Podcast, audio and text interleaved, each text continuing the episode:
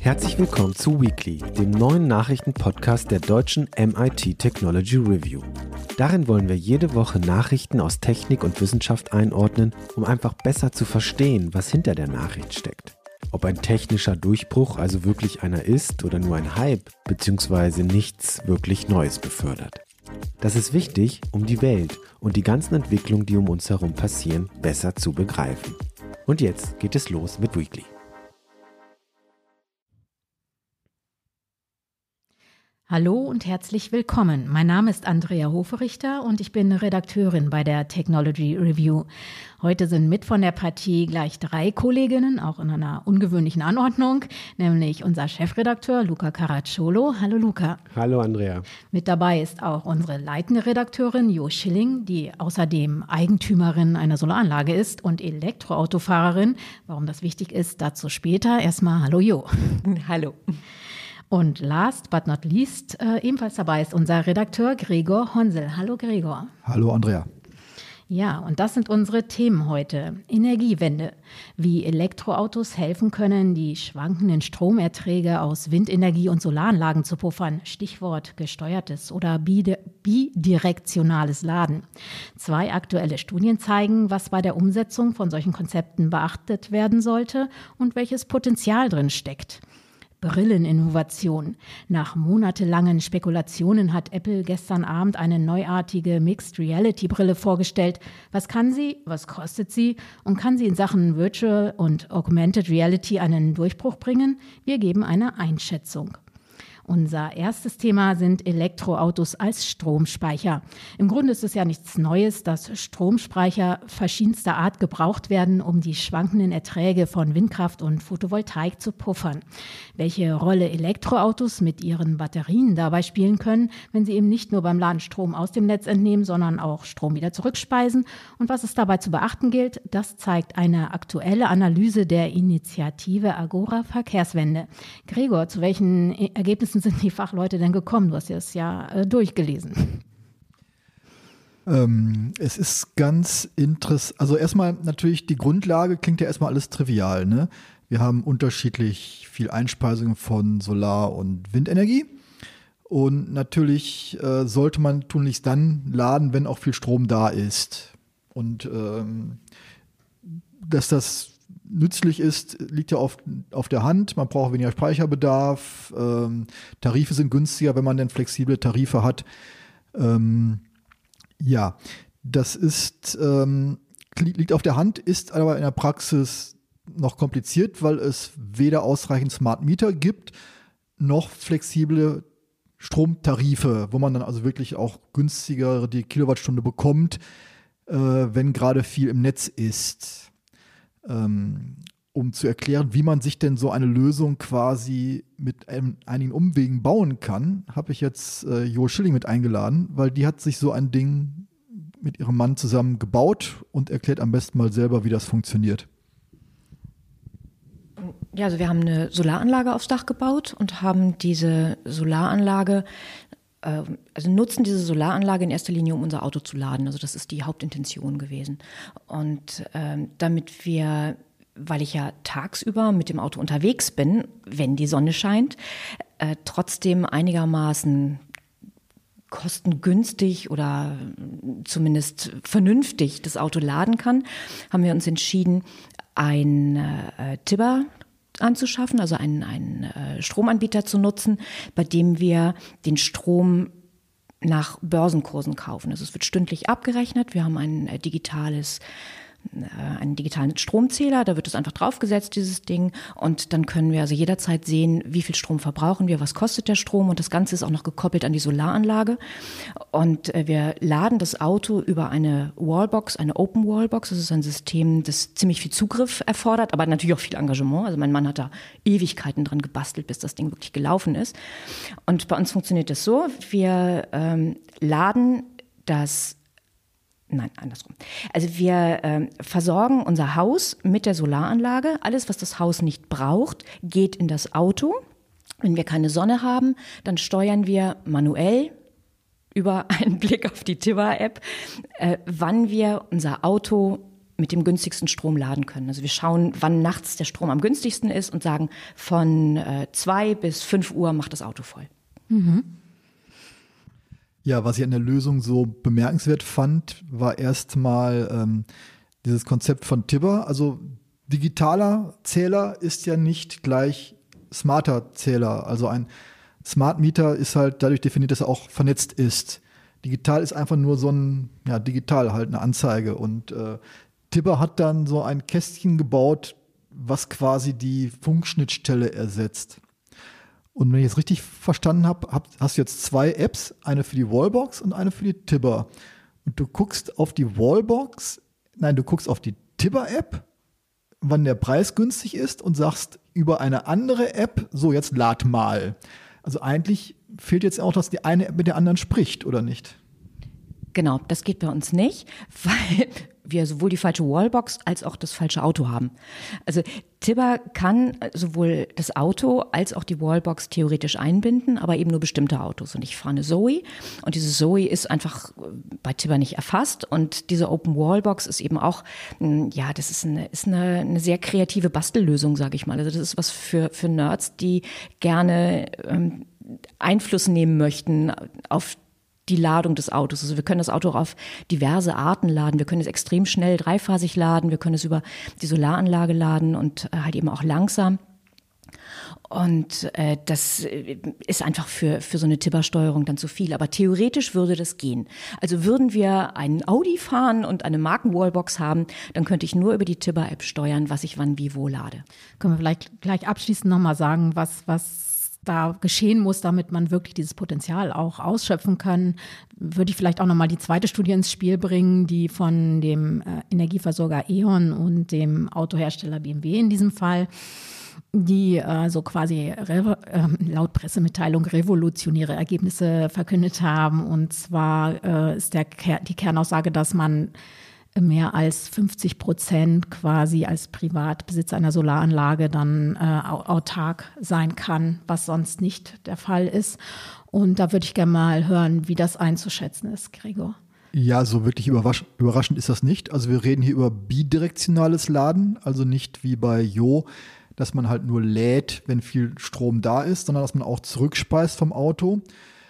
Das ist an verschiedene technische Voraussetzungen, vor allem auf Autoseite gebunden, die es ähm, noch nicht überall gibt oder fast nirgendwo gibt. Aber klar, wenn man das machen kann, hat man halt einen großen Akku. Ich meine, die Stromspeicher haben meistens, die stationären Stromspeicher haben meistens 5 bis 10 Kilowattstunden. So ein Auto hat 50 bis 80, wenn nicht gar mehr Kilowattstunden. Klar, dass man da viel machen kann, ist klar. Und man kann dann den Autarkiegrad mit eigener PV-Anlage auf über 50 Prozent erhöhen. Mhm. Das ist schön und gut.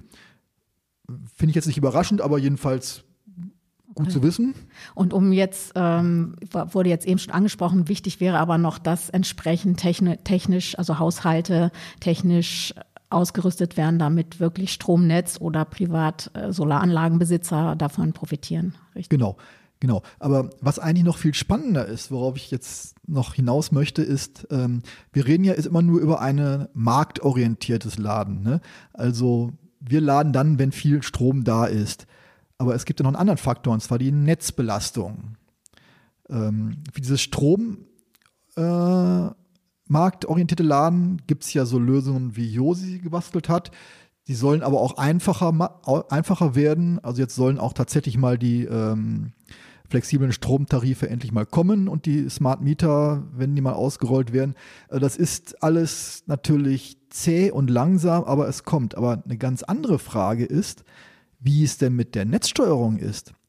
Weil nach einem Vorschlag der Bundesnetzagentur sollen die Übertragungsnetzbetreiber, nein, die, Entschuldigung, die Verteilnetzbetreiber äh, einfach die Ladeleistung von Autos reduzieren können, wenn sie Angst haben, dass ihr Netz überlastet ist. Und das steht ja dem anderen völlig im Wege, weil äh, gerade wenn viel Sonne und Windstrom eingespeist wird, will ich natürlich laden. Und dann habe ich eine hohe Netzbelastung. Und dann kommt der Net Verteilernetzbetreiber und sagt, nö, jetzt ist mal Schluss, jetzt geht's äh, äh, ganz äh, langsam weiter. Und das sind ja zwei Ziele, die man immer so gerne mit gesteuertem Laden und flexiblen Laden in einen Topf wirft, die aber komplett andere Ziele haben, die sich im Weg stehen und von denen auch das, ähm, dieser zweite Pfad noch überhaupt nicht geregelt ist. Also es ist nicht geregelt, wie lange das dauern kann, wer überprüft, ob das wirklich nur im Notfall ist. Das geht auch deshalb nicht, weil der Verteilnetzbetreiber nichts über sein Netz weiß, weil es da keine Daten zu gibt, weil es da zu wenig Messinstrumente gibt. Und äh, das ist noch völlig offen. Und das wird eine spannende Debatte sein, wie weit denn jetzt der Netzbetreiber eigentlich da eingreifen kann und mir dann quasi meine schönen Stromtarif versaut, weil er jetzt dann in dem Moment einfach abschaltet. Also da ist noch die Frage, wie da die richtigen Anreize wirklich dann am Ende in der Praxis gesetzt werden. Genau, genau. Mhm. Man redet immer über viele flexible Stromtarife. Was du aber dazu auch noch bräuchtest, wäre ein flexibler Netztarif weil Netzum Netzentgelte sind pauschal und die müssten eigentlich auch flexibilisiert werden. Was die Sache natürlich nochmal komplizierter macht. Auf jeden Fall. Wir äh, warten das ab. Kommen wir zu unserem zweiten Thema, die neue Mixed Reality Brille von Apple. Es sind ja, glaube ich, Wochen oder gar Monate lang vorher schon äh, spekuliert worden, ob und was da genau kommen wird. Und gestern Abend war es dann soweit im Rahmen der weltweiten Entwicklerkonferenz WWDC. In Cupertino hat Apple die Brille vorgestellt. Und sie heißt Vision Pro und sieht ein bisschen aus wie eine Taucherbrille, wenn ich das richtig gesehen habe. Und ich habe auch gestern mal ganz kurz in die Präsentation gesäppt und oft das Wort Magic gehört. Ich weiß nicht, Luca, du weißt sicher mehr. Was kann denn diese neue Brille, was hat Apple da jetzt genau vorgestellt? Ähm, ja, also du hast ja gesagt Mixed Reality, das muss man, das muss man wissen. Ähm, das ist quasi eine Mischung aus Virtual und Augmented Reality. Das bedeutet, äh, der Nutzer oder die, der Nutzende kann ähm, den, diesen immersiven Grad einstellen anhand einer Krone, die sich auf der Brille befindet, also entweder ganz zu, dann ist es halt virtuelle Realität im klassischen Sinn, oder man kann die Krone aufdrehen und dann sieht man eben die Realität, wie sie vor einem ist, durch die Brille durch und kann dort, beziehungsweise die Software kann dort dann Apps platzieren oder digitale Objekte. Ne? Also das ist so das Spezielle an Mixed Reality und du hast schon gesagt, Magic, Apple ist ja, naja, also wenn ein Unternehmen auf der Welt Marketing kann, dann ja Apple und äh, sie haben das Ganze, diese ganze Vorstellung eingebettet in eine Vision des zukünftigen Computings. Ne? Also haben dann die große die große Reihe aufgemacht vom Desktop Computing mit dem Mac, äh, Mobile Computing mit dem iPhone und jetzt steht sozusagen eine neue Ära an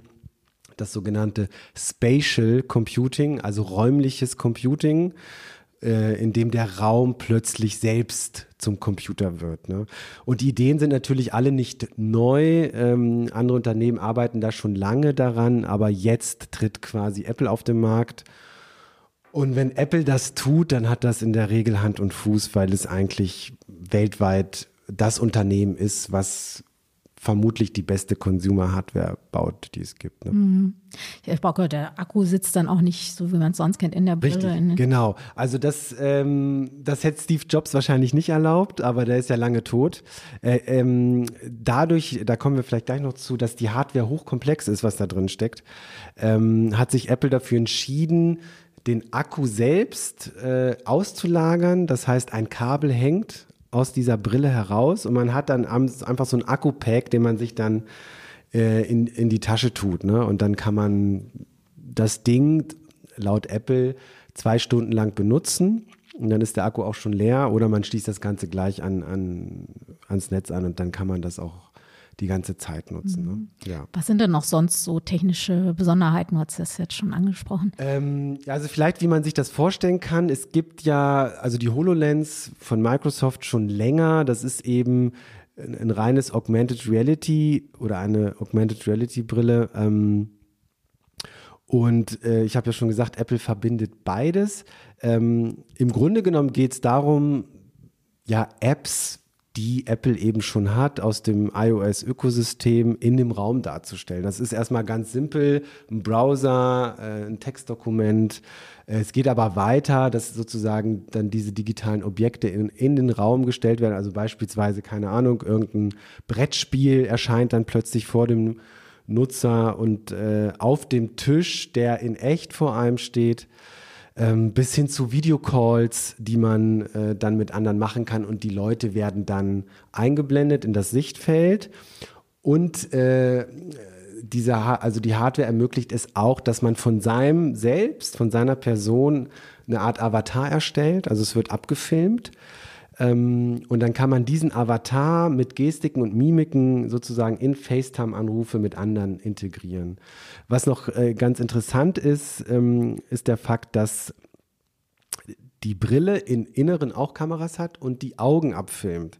Und die werden dann an einem Außendisplay dargestellt. Das bedeutet, wenn Personen sich der Person nähern, die dieses Headset aufhaben, ähm, dann sehen sie auch die Augen dieser Person und die Brille erkennt, wenn sich Leute von außen nähern und blendet diese Leute dann automatisch ins Sichtfeld ein. Warum macht das Apple? Äh, weil sie schon immer gesagt haben, sich so eine Brille aufzusetzen und dann komplett autark zu sein und alles ist dicht, das behagt den Menschen nicht. Die wollen sehen, was um sie herum passiert. Und deshalb haben sie ganz viel darauf verwendet, eine Lösung zu finden, damit man als Mensch nicht so komplett ähm, von der Außenwelt abgeschnitten ist. Und wie werden dann so Aktionen, die man dann ja auf, auf sehr vielfältige Weise machen kann, wie werden die gesteuert? Ja, äh, das ist ein guter Punkt. Apple hat sich entschieden, keine Controller, mit keinen Controllern zu arbeiten. Also man hat wirklich nichts in der Hand mm, und gesteuert wird mit den Augen. Also es ist ein Eye-Tracking integriert, mit der Stimme und mit Gesten. Also mit Händen. Das heißt, wenn man äh, ein Fenster großziehen will, dann kann man mit den Fingern so auseinanderziehen und so weiter. Man kann mit den Händen die einzelnen Apps steuern, die Position und vermutlich beispielsweise in Sportspielen oder so oder in, in Games dann eben auch mit Händen die Figur steuern. Ne, also das ist äh, komplett ohne externe Hardware. Was heißt denn das eigentlich für Meta, frage ich mich gerade.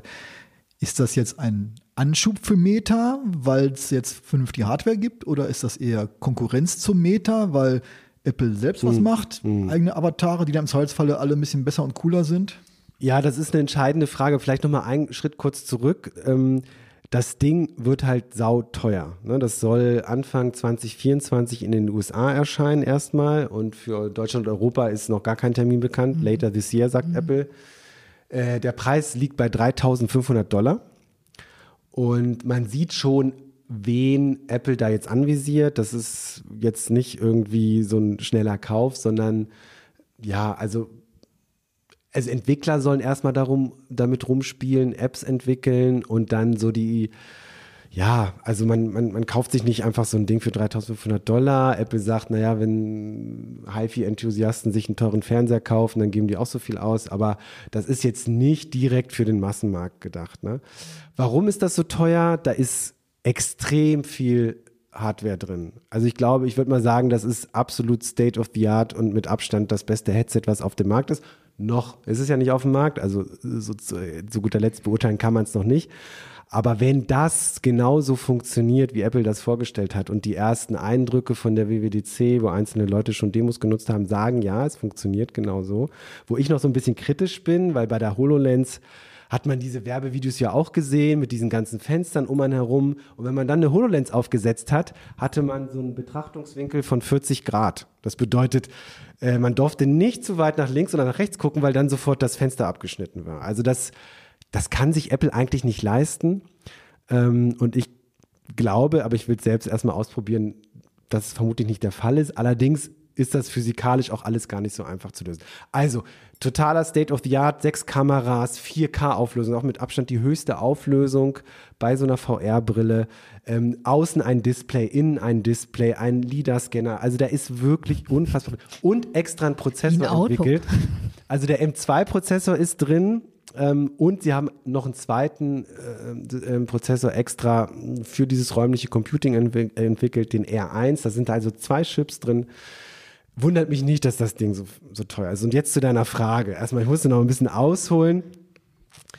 Ähm, ähm, der einzige wirkliche Wettbewerber ist tatsächlich Meta. So und ähm, die haben ja seit Jahren arbeiten die an dieser Vision des, des räumlichen Computings. Mark Zuckerberg will unbedingt äh, Hauptakteur im Wettlauf um die nächste Plattform sein. Also der ist heute noch sauer, dass er damals kein eigenes äh, Smartphone-Betriebssystem hinbekommen hat. Da war App, äh, Facebook damals noch zu klein, glaube ich. Und er hat sehr früh gesagt, okay, die nächste, bei der nächsten Computing-Plattform müssen wir ganz vorne mit dabei sein. Und seitdem investieren sie ja Milliarden. Und äh, nicht umsonst wird oft gescherzt, na, das ist die größte Silicon Valley-Wette überhaupt und vielleicht geht sie auch gar nicht auf. Ähm, und es ist trotzdem, trotz dieser Bemühungen lange Zeit ja alles Nische gewesen. Ja, also in, in, im Games-Bereich wird VR, gibt es da schon eine Zielgruppe, aber auch das ist Nische. Im professionellen Bereich ist das auch alles eher kleinteilig. Mhm. Ähm, es gibt so ein paar Anwendungsfälle ganz okay, aber im Großen und Ganzen würde ich immer noch sagen, das ist Nische. Das liegt eben auch daran, dass sich die Menschen so ein Ding nicht unbedingt genau. dauerhaft anschneiden. Hast du ja wollen. vorhin schon, schon erzählt, ne? Und ich habe auch äh, gelesen, dass vor allen Dingen jetzt im sich eigentlich so aufs geschäftlich, auf den geschäftlichen Bereich fokussiert hat. Also das also für, für technische Sachen und so, um da eine bessere Anschauung zu haben. Genau. Und was denn eine Einschätzung? Kann das jetzt wirklich, also wahrscheinlich ist ja schon das Ziel, dass da vielleicht jetzt nicht gleich, aber doch äh, da ein Produkt für die Massen rauszumachen, oder? Auf jeden Fall, ja. Also und auch mit Bezug auf Gregors Frage nochmal, was macht das jetzt mit Meta? Ich glaube, das beflügelt den Markt. Ähm, ich glaube, je mehr Player da reingehen, äh, desto besser kann sich diese Technologie nur entwickeln. Ich persönlich, ich habe ich hab gestern nochmal nachgeguckt, ich habe mir die Präsentation auch angeschaut. Ich habe vor fünf Jahren schon mal einen Vortrag bei der Republika über Spatial Computing gehalten, aber da war damals nur Meta als Player da und die waren einfach noch nicht so weit. Und ich glaube, wenn jetzt so jemand wie Apple in den Markt geht, dann gucken alle noch vier, fünf Mal genauer hin, was die da genau machen. Meta wird sich das ganz genau anschauen. Die haben ja kurz vor dem Launch die, eine, eine eigene neue Brille, die Meta Quest 3 vorgestellt, um natürlich da so ein bisschen Apple abzufangen. Aber das, was Apple da vorgestellt hat, ist, wenn das so funktioniert, dann ist es absolut, also dann könnte das wirklich ein Game Changer sein. Trotzdem bleibt am Ende die Frage, ähm, schnallt man sich freiwillig längere Zeit so ein Ding auf den Kopf? Ich glaube, Apples Ansatz ist der vielversprechendste, weil sie gleich sagen, hey, das ist nichts, womit du rumläufst groß. Das ist so ein Home Entertainment Ding, was du auch auf der Arbeit nutzen kannst, um beispielsweise kollaborativ äh, mit anderen zusammen an Dingen zu arbeiten, vielleicht sogar remote, der schaltet sich dazu, man hat so ein 3D-Objekt. Das sind alle keine neuen Anwendungsszenarien. Aber ich glaube, mit der Technik könnte das richtig Spaß machen. Und ich habe eine Killer-Anwendung. Ähm, die ist ehrlich gesagt nicht ganz von mir, äh, von, von einem Branchenkollegen, der das immer wieder betont hat. Es gibt eigentlich eine Killer-Anwendung für VR und AR. Und das ist quasi ähm, Menschen direkt in den virtuellen Raum zu bekommen und zwar so lebensecht wie möglich. Das ist heute schon mit total aufwendiger Technik möglich. Also es gibt ja so Konzerte mit ABBA zum Beispiel oder auch, ich glaube, mit, ich glaube, Tupac ist auch mal aufgetreten, ein paar Minuten in einem Konzert von Snoop Doggy Dogg als virtueller, wo die alle ausgerastet sind, weil das so echt aussah. Aber wenn man jetzt überlegt, so weit weg ist das gar nicht mehr, weil du, du kannst mit dieser hochkomplexen technischen Brille schon Leute per Videocall reinholen. Jetzt haben wir diese enorme Entwicklung im Bereich der KI, wo es eigentlich gar nicht mehr so kompliziert ist, diese, ähm, den Hintergrund von den Leuten wegzurechnen. So, und dann hast du wirklich plötzlich den Menschen, der ganz woanders sitzt, vielleicht direkt gegenüber sitzen. Und das, das ist dann, glaube ich, magisch. Also wenn das gelingt, dann glaube ich, ist das wirklich ein großer Schritt. Also und das, das könnte wirklich ein Gamechanger werden. Genau. Ja. Bestellst du uns ein paar für die Redaktion, wenn es rauskommt? ja, wenn es rauskommt. Ich will sowas natürlich auch gleich gern ausprobieren, aber. Ähm, aber da muss man jetzt wirklich abwarten, ja, bis die. Man muss jetzt abwarten. Ich glaube, dass Apple jetzt sehr stark die Entwickler adressiert, dass die ihre Apps, das haben, das ist ja der große Vorteil, sie haben natürlich AR schon lange adressiert übers iPhone, da gab es ja schon AR-Anwendungen, haben ein Framework AR-Kit schon lange am Laufen. Äh, und jetzt kommt eigentlich die Hardware, die dafür bestimmt ist. Wenn man ganz ehrlich, so ein AR-Spielereien auf dem Handy, das macht man dann vielleicht mal und denkt, ja, ist ja ganz nett. Aber eigentlich ist AR für die Brille bestimmt. So. Äh, und jetzt werden die ganz stark die Entwickler adressieren und dann mit diesem teuren Preis erstmal so diese, diese, diese Early Adopter äh, ansprechen. Die werden sich so ein Ding natürlich kaufen. Dann gibt es halt Apple als Marke, wo die Leute so wie. Es gibt ja einen bestimmten, also es gibt eine Gruppe von Menschen, die kaufen alles, was Apple rausbringt. Mhm. Die werden sich auch diese Brille sofort kaufen.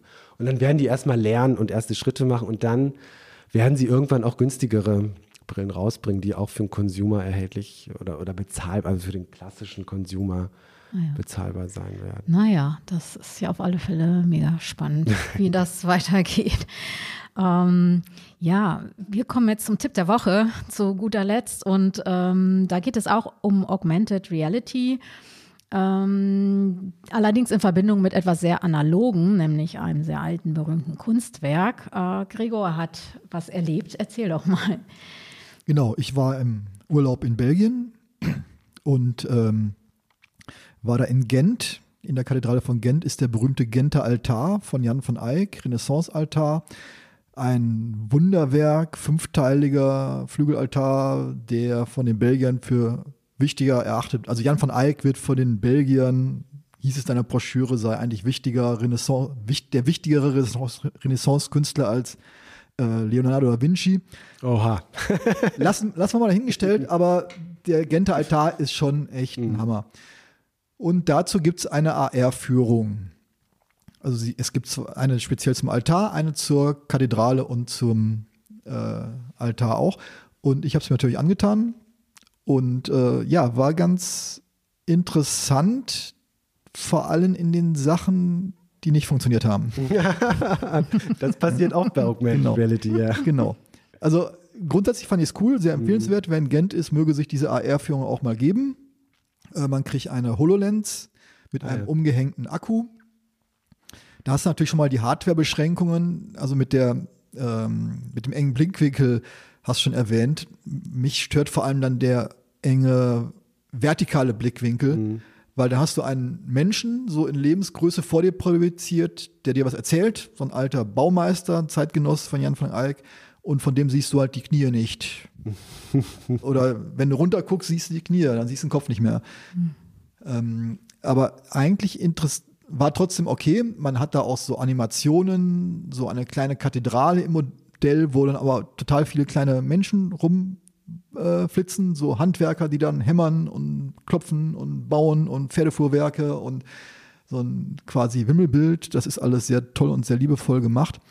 Aber ich frage mich dann immer, also AR ist ja das Versprechen, mit der Umgebung was zu machen. Und das war eigentlich nicht der Fall. Das war einfach so in der, das war nicht am Genter-Altar, sondern in der Krypta unten drunter. Und du gehst da quasi von leeren, neutralen Kapellen zur nächsten. Und da wird irgendwas reinprojiziert. Aber es findet keine Interaktion mit der Umgebung statt. Den Genter Altar selber guckst du halt ohne an, was vielleicht auch ganz gut ist, weil man sich darauf konzentrieren soll. Aber eigentlich, wo ich mir AR vorstelle, sind so kleine so Pfeile in der Welt. So, guck dir mal dieses Pfeilerkapitell an. Oder guck mal dieses Fenster, das Motiv. Guck mal da links, da findest du dieses Motiv aufgenommen. Da, da ist wieder, und da hast du die Blickachse von da nach da. Und also so eine Art ähm, Hinweise, die Realität besser zu verstehen. Und alles, was ich per AR gesehen hätte, hätte ich auch in VR sehen können, in besserer Qualität, weil es hat nicht mit der Umgebung interagiert. Zwei Vorteile fand ich von AR. Erstmal, man stolpert nicht so rum, man, man bewegt sich sicherer in der Gegend, wobei man sich hätte gar nicht bewegen müssen, weil es gab ja auch nicht, nicht keine Interaktion. Man hätte auch da mit der VR stehen bleiben können. Und es waren ein paar Exponate da tatsächlich ausgestellt, die man im Original sehen konnte. Dann verschwand auch die AR-Darstellung, dann konnte man durch die Brille wirklich das Ding sehen. Also dieses Wechseln zwischen komplett VR und komplett durchsichtig oder teiltransparent von Apple finde ich schon ganz gut.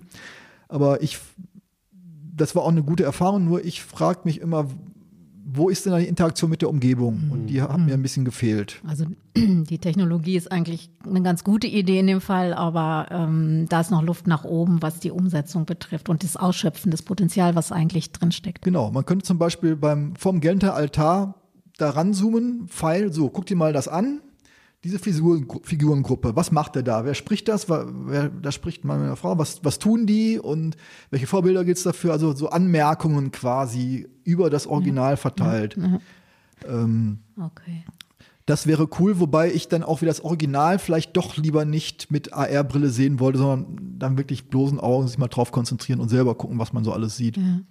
Naja, ich bin mal gespannt. Das wird ja wahrscheinlich jetzt öfter mal zu erleben sein, wenn man mal in ein Museum oder so geht, äh, dass man mit solchen Technologien da mal schaut. Also was für solche. Anwendungen ist so eine Apple Vision Pro natürlich perfekt, ne? weil die technisch vermutlich nochmal deutlich besser sein wird einfach. Aber trotzdem, wenn das Konzept nicht stimmig ist, dann kann man da sonst was für eine Hightech-Brille nutzen. Äh, man muss dann natürlich auch überlegen, äh, ergibt das jetzt Sinn, das, was ich erklären will, mit Augmented Reality zu tun oder reicht nicht auch ein Audioguide? Naja. Ähm, das ist dann immer die Frage. Ja, das stimmt. Ja, wir können das ja alle in unserem persönlichen Leben und in unserem beruflichen Leben genügend austesten, vermutlich in den nächsten Jahren. Und äh, ja, damit sind wir auch schon wieder am Ende. Und äh, ich wünsche allen eine schöne Restwoche und einen schönen Tag. Machen Sie es gut. Auf Wiederhören. Wiederhören. Tschüss.